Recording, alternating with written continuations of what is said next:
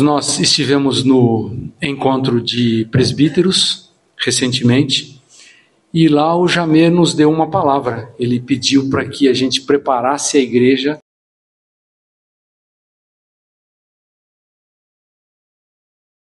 E quando chegou agora a minha vez, o Júnior falou, Cláudio, você prega dessa vez, né?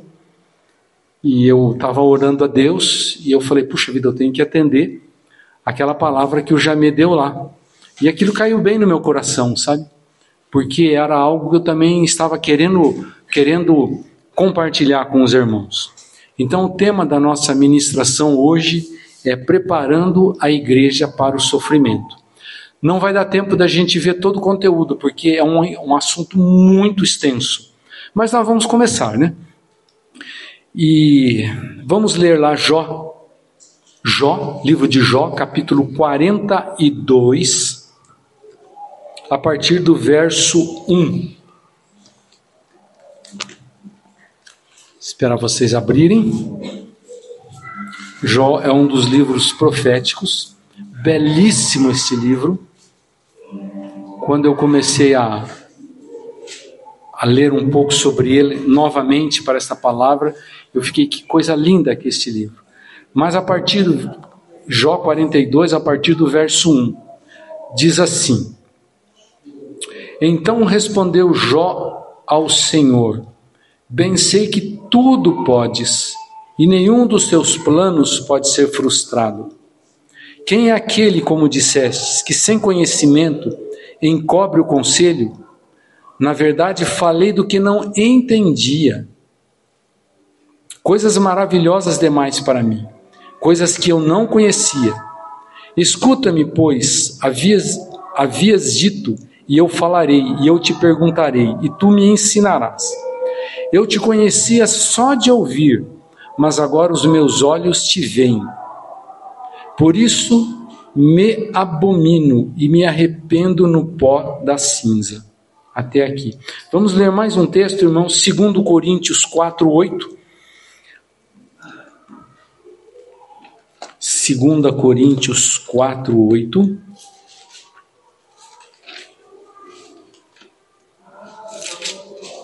Diz assim: Em tudo somos atribulados, porém não angustiados, perplexos, porém não desanimados. Então, irmãos, este é um tema muito grande, é uma pergunta que muitas pessoas fazem sobre a questão do sofrimento. Por que sofremos? É, algumas perguntas, né? Por que sofremos? Mais sofremos ou mais temos felicidade? O que vocês acham?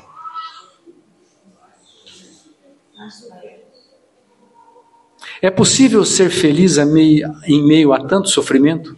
Ou em meio ao sofrimento? Existe alguém que não sofre?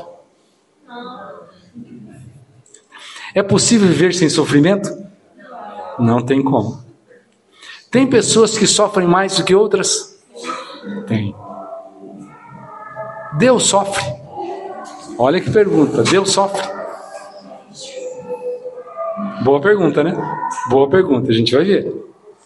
Por que Deus permite o sofrimento? Mais uma pergunta. O sofrimento tem algum propósito? Então nós vamos tocar nesse assunto, né, preparando a igreja. É, toda a Bíblia parece que em toda a Bíblia o sofrimento aparece com um propósito bem definido. Sempre quando a gente vê a Bíblia, a gente vê pessoas sofrendo. E todo sofrimento, todo sofrimento com um propósito produz paciência. E a paciência produz experiência. E a experiência produz esperança. Então, o que eu vou fazer afinal com o sofrimento? Então, irmãos, o que eu quero dizer é o seguinte: eu tô, estou tentando seguir aqui, porque eu não posso perder aqui o, o, o roteiro, né? Mas entender o sofrimento e saber lidar com ele nos ajuda melhor a passar por momentos difíceis. e vai nos tornar mais maduros. E que eu digo assim: se você sofrer sem um propósito, você vai ficar amargurado. Mas se você sofrer sabendo do propósito pelo qual você está sofrendo, você vai ficar mais experiente, mais maduro. E há uma teologia, irmãos, é, que diz assim: pare de sofrer. Inclusive uma denominação, né? A gente passava nas cidades, tinha muito dessa, dessa denominação, e tinha uma placa bem grande lá na frente, dizia assim: pare de sofrer. E eu ficava encucado com aquilo, sabe? Eu falei, como assim pare de sofrer, né? Como nós vamos parar de sofrer? E mesmo as religiões hoje, há uma tendência muito forte de esconder o sofrimento. Deus vai resolver todos os teus problemas. Você não vai ter mais sofrimento. Então, isso parece até que é uma barganha, né? Você se chega a Deus, e se você chegar a Deus, você vai parar de sofrer. Como é que é isso, né? Então, a gente observa o que que há uma teologia que prega um mundo ideal, famílias ideais, igreja ideal. Mas não é bem assim. O mundo não é bem ideal do que a gente imagina. Né?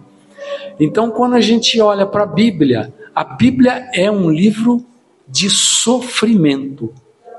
Se você começa em Gênesis, você vê Adão e Eva pecaram e começaram a sofrer. Foram expulsos do paraíso e ali a Bíblia fala: e multiplicarei as tuas dores de parto. E depois a gente começa a ver que, que aparecem os assassinatos. Até que chega um ponto que Deus olha para a terra e fala assim: toda a terra está toda a raça humana está corrupta. E Deus fala assim: Eu me arrependi de haver feito o homem. Então, se a gente vai para o livro de Gênesis, a gente vai ver um tempo de muito sofrimento. A gente vê aquele povo no Egito, né? Que passaram 40 anos depois no deserto, 400 anos no Egito, foi de sofrimento. Está muito alto lá, né? Já termina. Não estão sofrendo, né? Eles estão. Isso. É.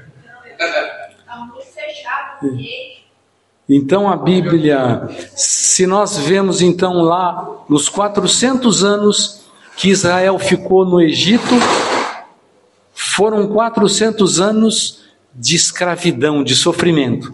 Depois que eles saíram do Egito e foram para em direção a Canaã no deserto, o que aconteceu? 40 anos de sofrimento. Não é isso? Se a gente vê o livro de Jó, que nós lemos agora, todo o livro de Jó, ele orbita em torno de uma pessoa que sofria muito.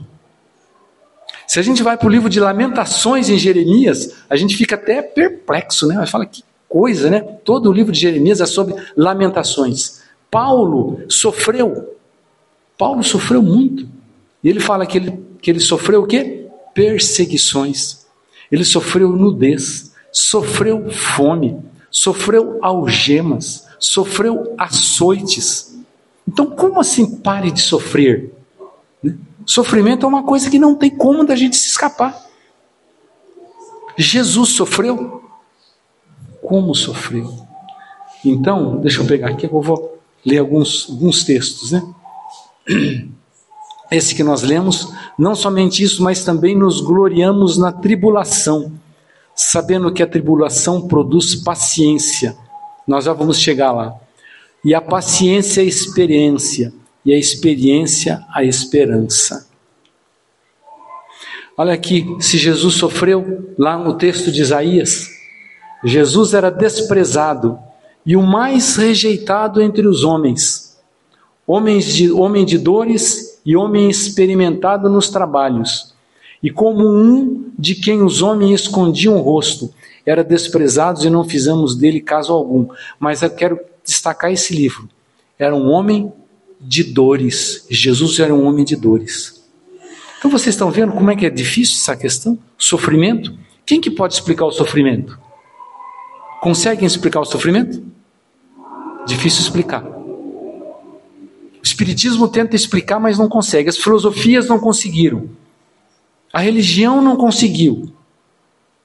Mas eu vou dar uma, uma, uma, uma palavra que talvez vá ajudar. E eu quero discorrer nesse assunto. E eu vou caminhar. Deixa eu ver que oração agora. Vou pegar meu. Vou deixar meu relógio aqui para a gente não, não, não ultrapassar muito na hora. Se não der tempo da gente ver tudo, a gente vê uma parte, depois a gente continua, que tem muita coisa para a gente estudar, para gente, é, a gente meditar. Então, irmãos, eu quero dizer o seguinte: é, parece que nós estamos vivendo um tempo em que temos muito conforto, não temos? Você abre a torneira, sai água o quê? filtrada, água limpa, você não precisa bombear, sai água colorada e água fluoretada. E se você for tomar um banho, você abre o chuveiro, sai água quente. Você vai subir uma escada hoje, tem o que? Elevador. Eu estou com dor, se você está com dor, esses dias eu passei muita dor, muita dor na coluna. Né? Aí você vai lá, tem um remedinho que você toma e alivia a dor. Então, a, a, nós, a, ao longo, à medida que a ciência está evoluindo, nós estamos ficando com mais conforto, com um pouco menos de dor, porque tem muitos remédios. Se a pessoa está com algum problema de depressão, toma um remédio. Então parece que hoje tem solução para tudo, não é? Solução para tudo. A gente, eu até, até brinco que a gente fala assim. É, que a gente critica muito os europeus, quando vêm os europeus para o Brasil, eles, a gente fala, esses caras não tomam banho? Fica uma semana sem tomar banho, você fala, como que pode, né? Então a gente fala assim, não toma banho porque é uma questão cultural.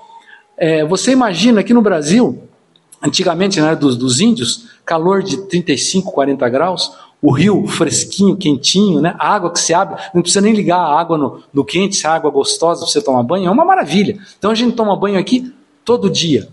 Agora você imagine na Europa, anos atrás, quando você não tinha água encanada, que você tinha que andar 100 metros para pegar água, a água estava congelada, você tinha que trazer a água do rio num balde, né? um frio lá fora, 20 graus abaixo de zero, que você não conseguia colocar o nariz para fora, e você vai tomar banho? A gente não pode criticar esse pessoal, né? Porque é uma questão cultural. Aqui é outra, mas eu digo assim, como, como as coisas estão mais fáceis, né? Antigamente a gente, um europeu, sair para buscar água. Os banheiros antigamente não eram dentro das casas, os banheiros eram fora. Você tinha que sair lá para fazer as necessidades fora. Então hoje parece que as coisas estão ficando cada vez mais fácil, mais sofri menos sofrimento, graças a Deus, né, pela ciência. Mas qual sabe qual a impressão que está dando?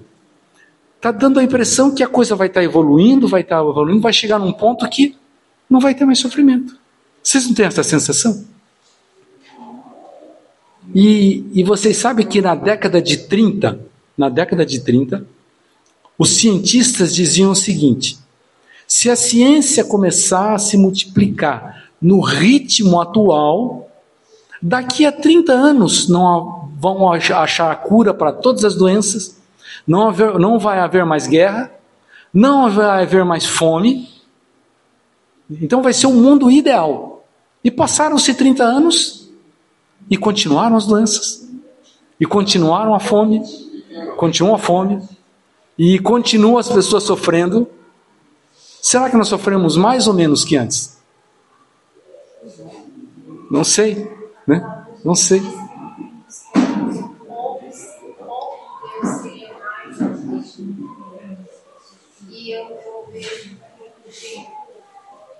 como Deus tem sido atendido, é uma segunda muito sutilmente com uma então nós vamos, nós, nós vamos chegar lá, porque é nesse ponto que eu quero chegar na realidade.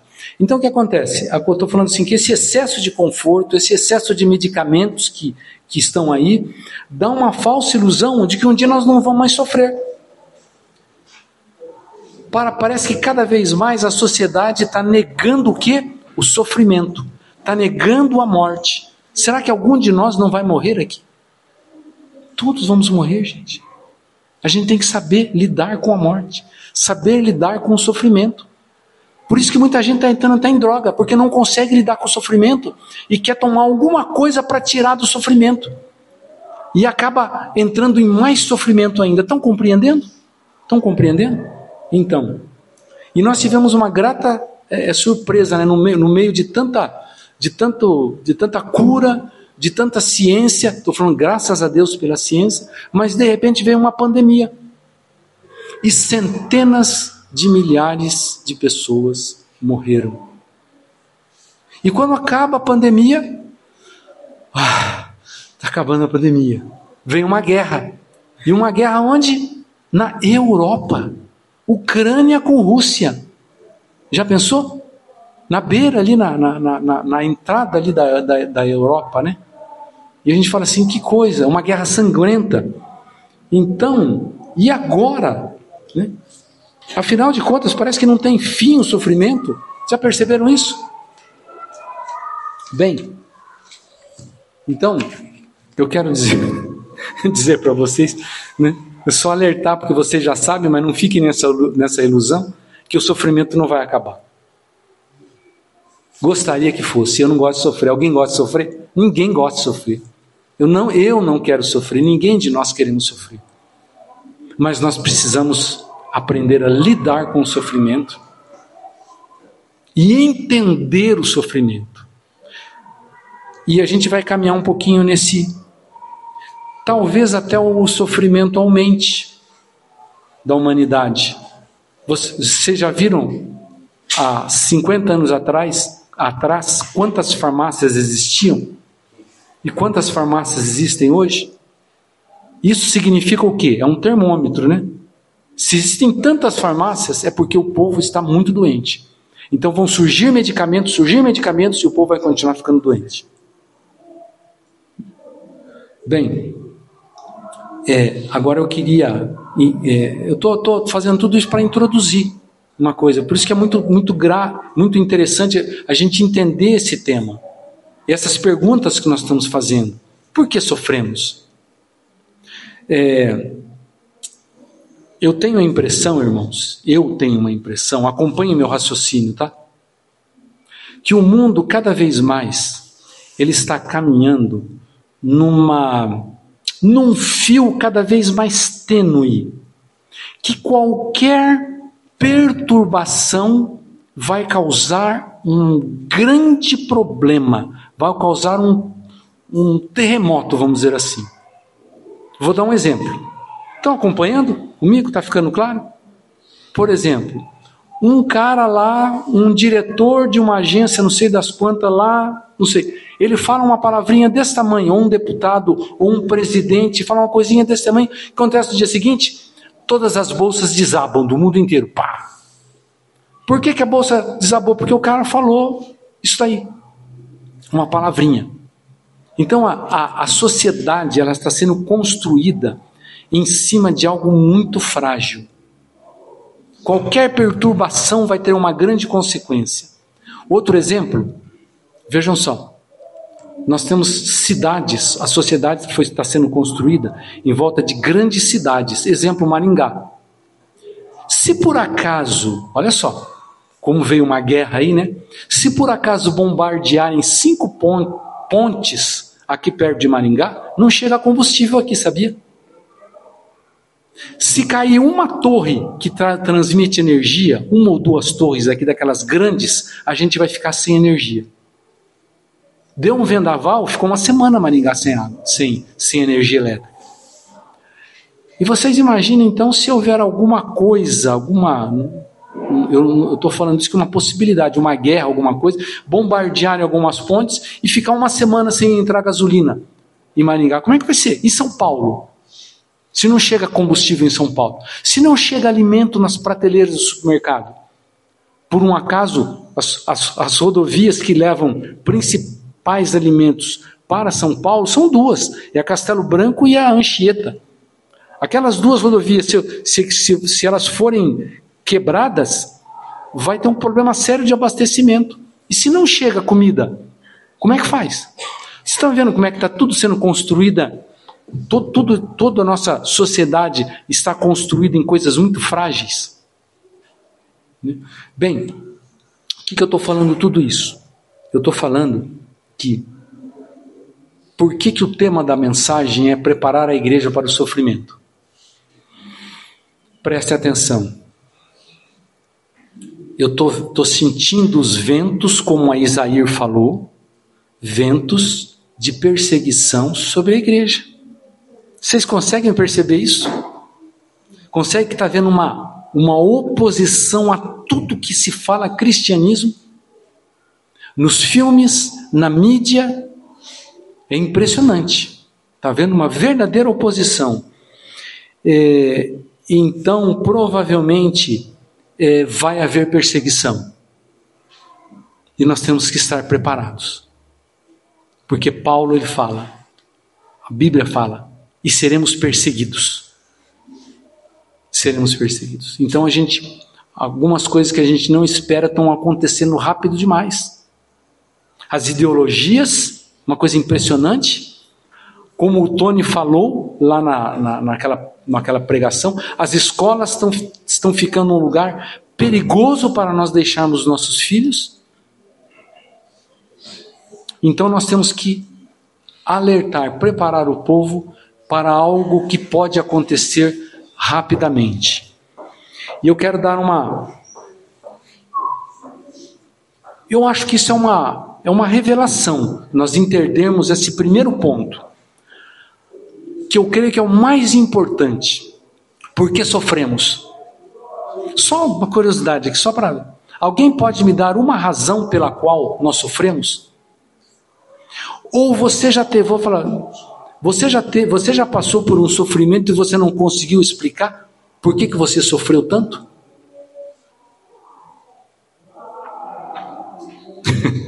É, então nós vamos. É, é cabível, a gente é fraco, a gente é despreparado, porque nós só queremos estar bem. Isto. Ninguém quer ficar. Ninguém quer ficar. Ceder, é. ceder para o outro, ceder Isto. É a sociedade do prazer, né? A sociedade que nós estamos, ela, ela está, está tentando empurrar o sofrimento debaixo do tapete, né? E levando as pessoas ao que? Prazer, prazer, prazer. Assistam os filmes, os filmes estão é, fundamentados sobre o que? Prazer, gozo e prazer, tudo isso. Bem, então vamos para Jó. Nós lemos esse texto.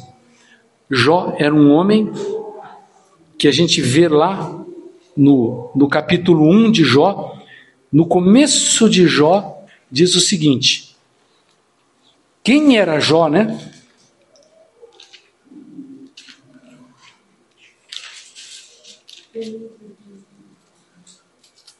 Então nós vamos lá, paparapá, parapá. Jó. Havia um homem na terra de Uz, cujo nome era Jó, homem íntegro e reto, temente a Deus e que se desviava do mal. Então, esse era Jó. E quando nós estudamos sobre o Jó, nós sempre perguntamos, né, por que, que o Jó sofreu tanto, se ele era tudo isso? Deus olha para Jó e fala assim: esse é o melhor, o melhor que eu tenho aqui na terra era Jó. Mas esse texto de Jó dá uma boa dica para nós sobre o sofrimento, que é o principal. Então, olha só. Voltando, deixa Jó aberto lá em Jó 42.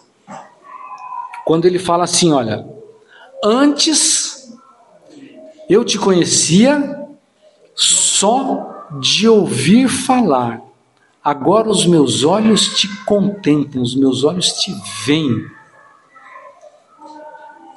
E Jó ele fala assim para Deus: Bem sei que tudo podes e nenhum dos teus planos pode ser frustrado. E Jó fala assim: Na verdade, falei do que não entendia, coisas maravilhosas demais, coisas que não conhecia. Então a gente vê Jó, e interessante esse livro, Prestem muita atenção aqui. Todo o livro de Jó, ele orbita em torno de uma pergunta: por que, que eu sofro? Em todo o tempo, o Jó, Jó faz essa pergunta: por que, que eu sofro, Deus? Por que, que eu sofro todo esse tempo? Todo o livro de Jó. E qual foi a resposta que Deus deu para Jó? Por sofrimento? Por incrível que pareça, Deus nunca respondeu para Jó por que, que ele sofria. Muito pelo contrário, os últimos capítulos de Jó, o que, que são? Os últimos capítulos de Jó são perguntas que Deus faz para Jó. Olha uma pergunta que Deus faz para Jó. Jó, onde que estavas tu? Onde estavas tu quando eu lançava os fundamentos da terra? Dízimo se tem entendimento. Olha a pergunta que Deus faz para Jó. O que, que Deus está falando? Jó, você está fazendo uma pergunta que eu sou todo poderoso, eu sei todas as coisas. Tudo está no meu controle. Olha a outra pergunta que Deus faz para Jó. Tens nítida, nítida ideia da largura da terra? Dize-me, Jó, se você sabe qual a largura da terra. Olha, naquela época. Olha outra pergunta que Deus faz para Jó. Opa! Eu não, acho que eu não coloquei aqui. Mas Jó pergunta, mas Jó pergunta, é, Deus pergunta para Jó, Jó, sabe aqui, as, os sete estrelas que são Pleiades, aquele conjunto de estrelas tão bonito que a gente vê, é possível ver a olho nu. Ele fala assim: você consegue juntar aquilo? Olha o Órion, a constelação de Órion, Jó. Você pode separar aquilo lá? Então Deus começa a levar. Deus pergunta para Jó: Jó, você sabe como é que o orvalho é formado? Ou seja, Jó no final, é, ele fala: Eu bem sei que tudo tu sabes e que nenhum dos teus planos podem ser frustrados. E Deus não responde a Jó. E aí vem os amigos de Jó. Já leram o livro de Jó, né? Leiam o livro de Jó, tá? Aí vem os amigos para consolar Jó. E o que, que os amigos fazem? Fazem uma confusão, porque eles tentam explicar, tentam dar uma saída por que, que Jó está sofrendo, e acontece o seguinte: é. Peraí.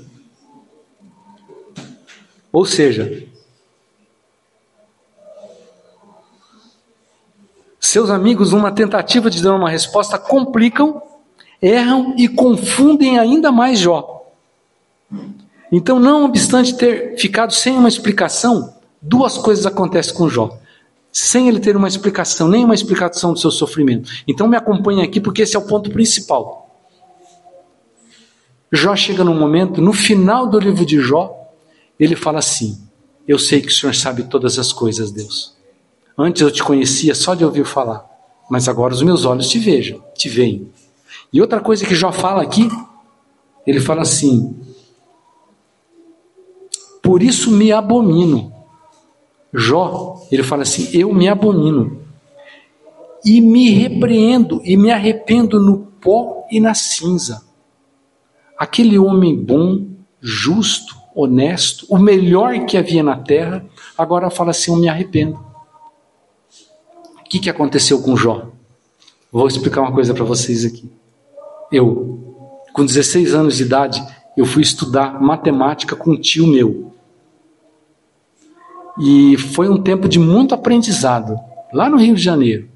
Ele era considerado, saiu na Folha de São Paulo, naquele, isso faz muito tempo, eu tinha 16 anos. Mas naquela época saiu na Folha de São Paulo que ele era considerado as, uma das sete melhores mentes do Brasil.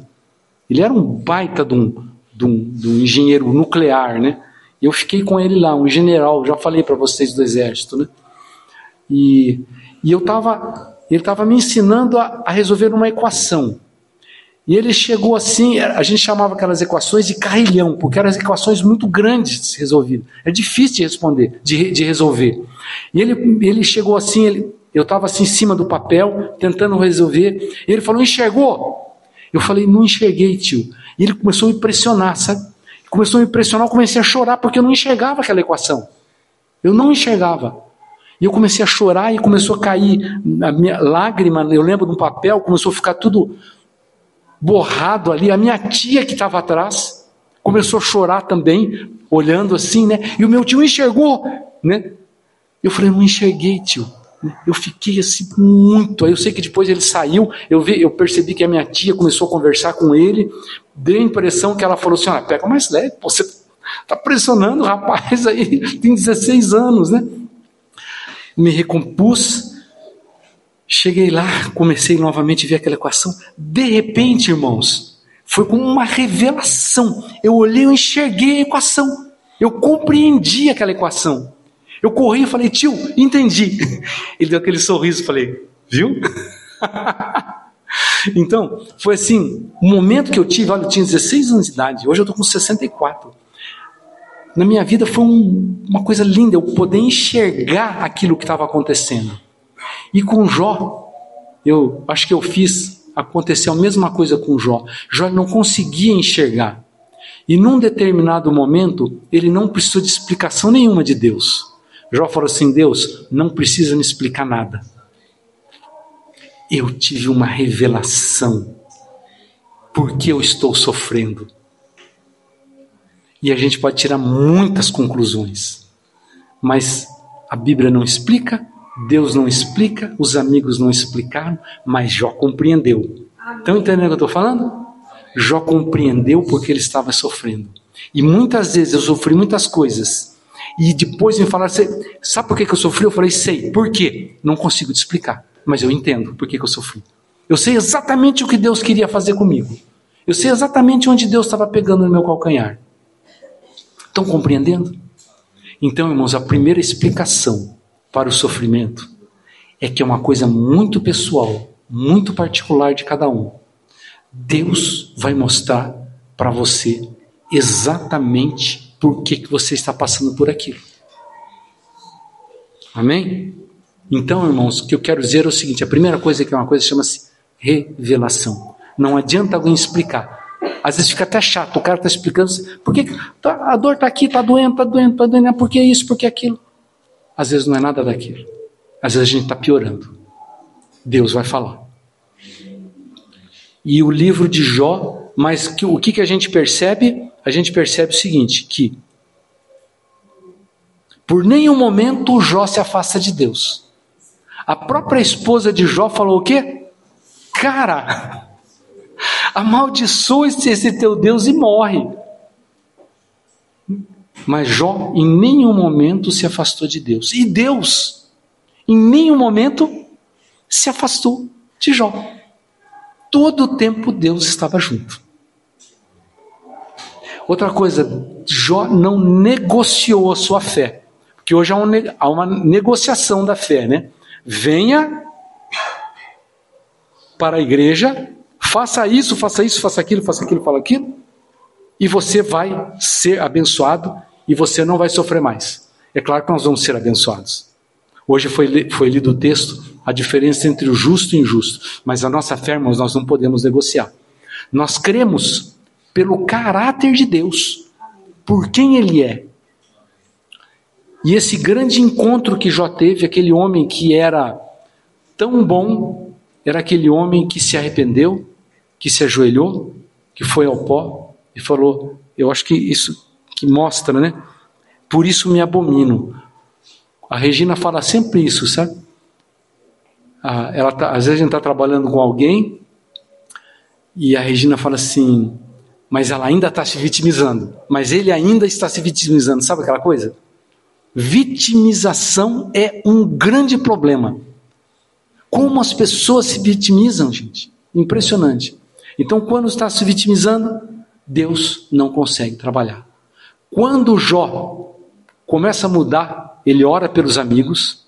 Quando Jó se arrepende, ele vê: olha, eu não sou todo esse cara bom que eu achava que eu era ele tem um encontro com Deus.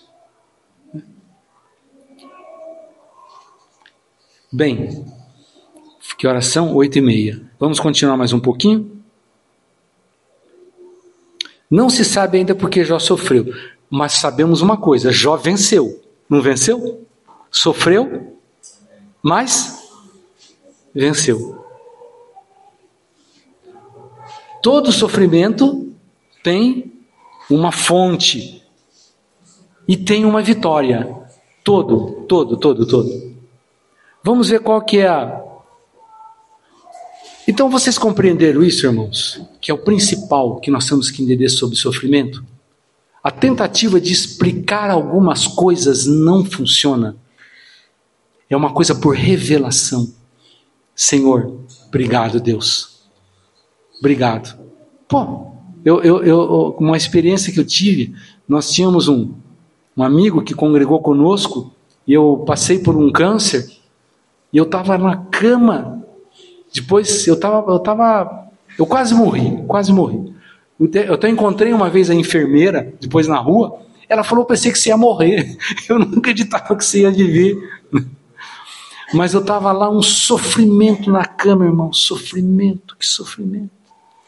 E eu comecei a louvar o Senhor naquele momento de sofrimento, louvar o Senhor. E aquele médico que era amigo nosso entrou na sala e viu, falou: como que pode? O cara está sofrendo e está louvando ao Senhor. Porque eu sabia de algumas coisas, mas ninguém ia conseguir me, me explicar. Mas algumas coisas são explicáveis. Algumas coisas são explicáveis. Primeira, qual que é a principal fonte do sofrimento humano? Certamente é o pecado e o pecado da desobediência. A gente vê isso em Gênesis. Tudo estava lindo, bonito, maravilhoso, no paraíso, no Éden, florido, os passarinhos voando, cantando. Não tinha frio que nem a gente passa. Que frio, que calor, meu Deus do céu. Liga o ar-condicionado, graças a Deus pelo ar-condicionado. Tudo era maravilhoso, até que entrou o pecado. Quando entrou o pecado, tudo ficou negro e, e feio. Então, uma fonte de sofrimento do ser humano é o pecado e o pecado da desobediência. É, outra fonte, sim. Será que eu estou adiantando? Só um pouquinho, tá?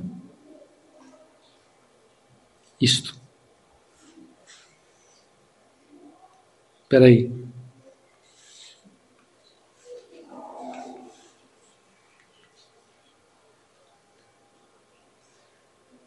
É, esse mesmo. Tem um outro tipo de sofrimento, irmãos, que a gente não entende. As coisas de Deus são muito fortes, né? São muito fortes. Essas coisas aqui eu me arrepio quando eu vejo. Porque a gente tem que dar uma explicação. Por isso que eu estou falando para vocês que é difícil a gente dar uma explicação. Jesus estava passando e tinha um cego de nascença, né? E passando Jesus viu um cego de nascença. E os seus discípulos lhe perguntaram, dizendo: Rabi, quem pecou? Este ou seus pais, para que nascesse cego? E Jesus respondeu: Nem ele pecou, nem os seus pais, mas foi assim para que se manifestem nele as obras de Deus. Por quê? Porque o judeu, ele entendia o seguinte, e entende até hoje o judeu. Todo sofrimento é consequência do pecado. De fato é. De uma certa maneira é. Mas o que, que os judeus falavam? Quando eles viam alguém sofrendo, eles apontavam o dedo, está em pecado. O cara pegava uma doença, está em pecado. E não é assim, né, irmãos? Não é assim. E Jesus vem, por isso que Jesus quebra paradigmas. Um dos paradigmas que Jesus quebrou foi esse aqui. Eles chegaram para Jesus, mestre, onde é que está o pecado aqui? Ele, ele é um cego de nascença. E Jesus fala o quê? Nem ele, nem seus pais, mas foi para que se manifestem as, as obras de Deus. Então, muitas vezes, irmãos, há um sofrimento, mas há um sofrimento para que Deus seja glorificado. Você consegue compreender isso?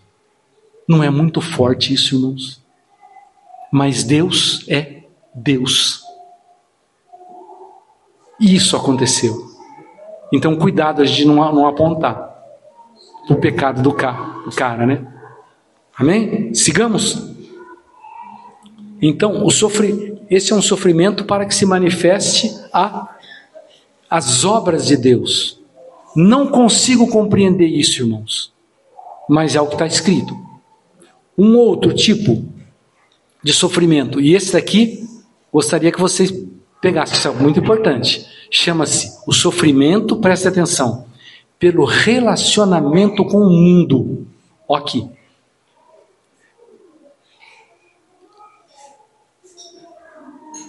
Não é esse, peraí. Desculpe. Eu não, eu não vou ler o texto para vocês, mas eu vou explicar.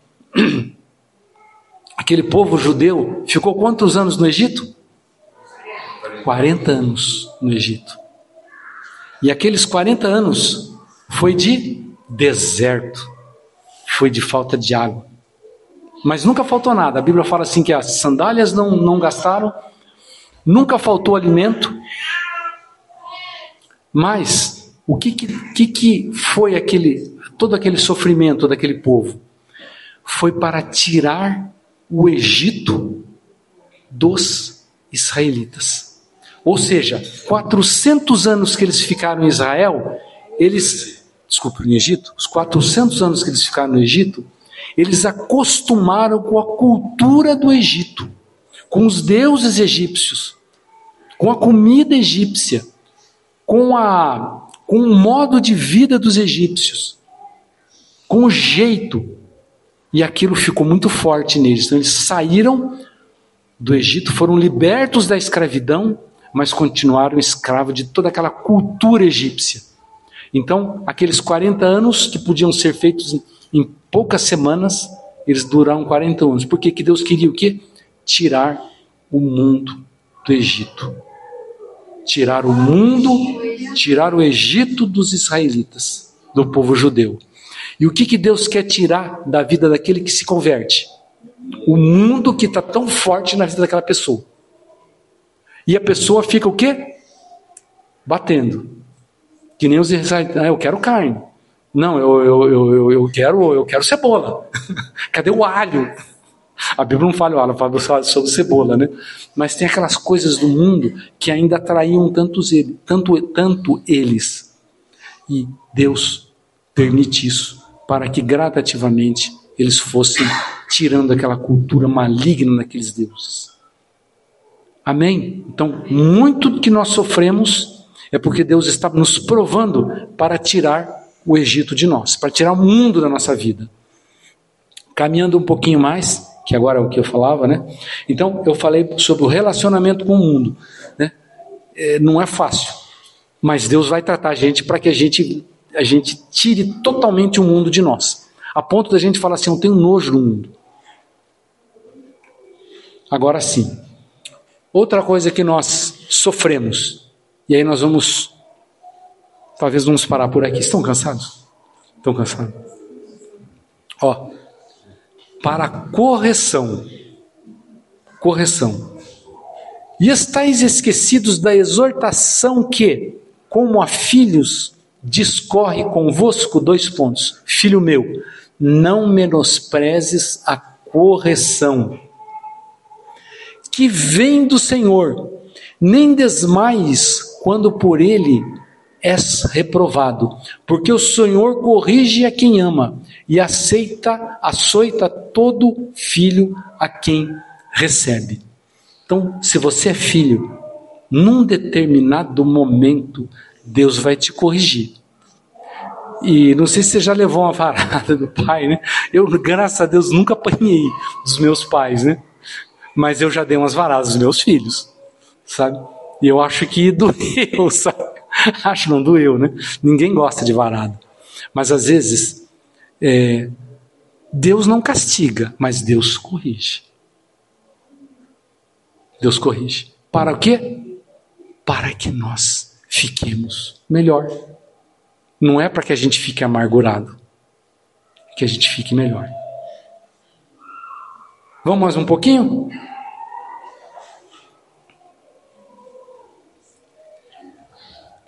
Outro ponto de sofrimento. Vamos ler o texto. E se alguém sobre este fundamento formar um edifício, está lá em Coríntios, ouro, de ouro, prata, pedras preciosas, madeira, feno, palha, a obra de cada um se manifestará. Na verdade, o dia a declarará, porque pelo fogo será descoberta, e o fogo provará qual seja a obra de cada um. Então, irmãos, obra de ouro, obra de prata, pedras preciosas e palha. E então, se você pegar o ouro, o ouro, quando você tira o ouro da natureza, ele nunca vem sozinho, né? O ouro vem uma porção de outros outros materiais junto com ele, rocha, ferro. Então você tem que separar o ouro. E como é que você faz separar ouro? Fogo. E a Bíblia, quando fala sobre fogo, ela fala do quê? Sofrimento. Então pega o ouro, aquela, aquela rocha, que está tudo misturado e começa a aquecer. E aí começa a separar o ouro dos outros metais que não têm valor. Agora, qual que é a nossa obra? Né? Alguns se manifestam uma obra de ouro, mas alguns é só palha. Sabe o que é palha? É fofo. Isso não vai dar nada. Queima logo, o vento vem, sopra e leva. Qual será que é a nossa obra? Nossa obra de ouro, prata, pedras preciosas ou é palha? Como tem muita coisa para a gente ver, nós vamos parar por aqui. Mas, como a Bíblia diz, não desanimem. Muito pelo contrário, a Bíblia fala assim: é, tedes, tendes por motivo de grande gozo ao passardes por diversas tribulações. Coisa para doido, né? Não é coisa para doido, é coisa para cristão. Amém? Vamos parar por aqui? A gente continua. Mas tem de bom ânimo, eu venci o mundo. O que nós vamos ver é o seguinte: que todos os pontos da Bíblia, porque eu não quero deixar vocês embora sem, sem isso aqui, mas a gente vai repetir isso aqui. Se a gente vê aquele povo no deserto, 40 anos, o que, que aconteceu? Eles chegaram a Canaã. Adão e Eva pecaram, foram lançados de fora do paraíso, mas Cristo veio e nos libertou e pagou o preço, não é? Jó teve uma grande bênção. A gente vê Paulo nos deixou, sofreu tudo aquilo, os açoites, mas Paulo deixou o Novo Testamento para nós. Toda a fé cristã está alicerçada sobre os escritos de Paulo. Graças a Deus por Paulo. Jesus sofreu, mas ele ressuscitou. Nos salvou. Amém? Então, eu digo assim: todas as coisas nós somos mais do que vencedores. Porque não é, nós não sofremos sem propósito. Sofrer sem propósito leva ao quê? Hã? Amargura. Tem pessoas que vão envelhecendo com sofrimento, sofrimento chega um você olha, né? Pessoa amargurada. Tem pessoas que estão sofreram muito, mas você olha para ele, tem um semblante de uma pessoa tratada, uma pessoa madura, uma pessoa experiente, uma pessoa que pode abençoar outras vidas. Vamos orar? Senhor, te agradecemos, Pai. Nós não queremos sofrer, Pai. O Senhor sabe disso. Nós não queremos. Mas o Senhor tem os seus caminhos. Como Jó diz, Pai amado, antes eu te conhecia só de ouvir falar, mas agora os meus olhos te contemplam. Senhor Deus, nós precisamos de revelação, precisamos, Pai amado, de conforto, precisamos de cura, Senhor. E louvamos o Teu nome, apesar de passarmos por este planeta, por essa terra, no meio de tanto sofrimento. Cuida da tua igreja, protege a tua igreja pelas ondas de perseguições que estão vindo. Pai amado, nós já somos odiados. Misericórdia de nós, nos ajuda, Senhor Deus, a amarmos cada vez mais. Senhor Deus, é, cuida do nosso coração, Pai, cuida do nosso coração, para que haja sempre paz em nossos corações, um semblante sempre alegre Pai, cuida de nós. Nós precisamos de Ti. Que o Senhor nos guarde como o Senhor guardou Jó em todo o tempo o Senhor estava perto. Guarda-nos, Pai, guarda-nos. Que o Senhor nos dê uma semana boa, Pai. Uma semana de saúde.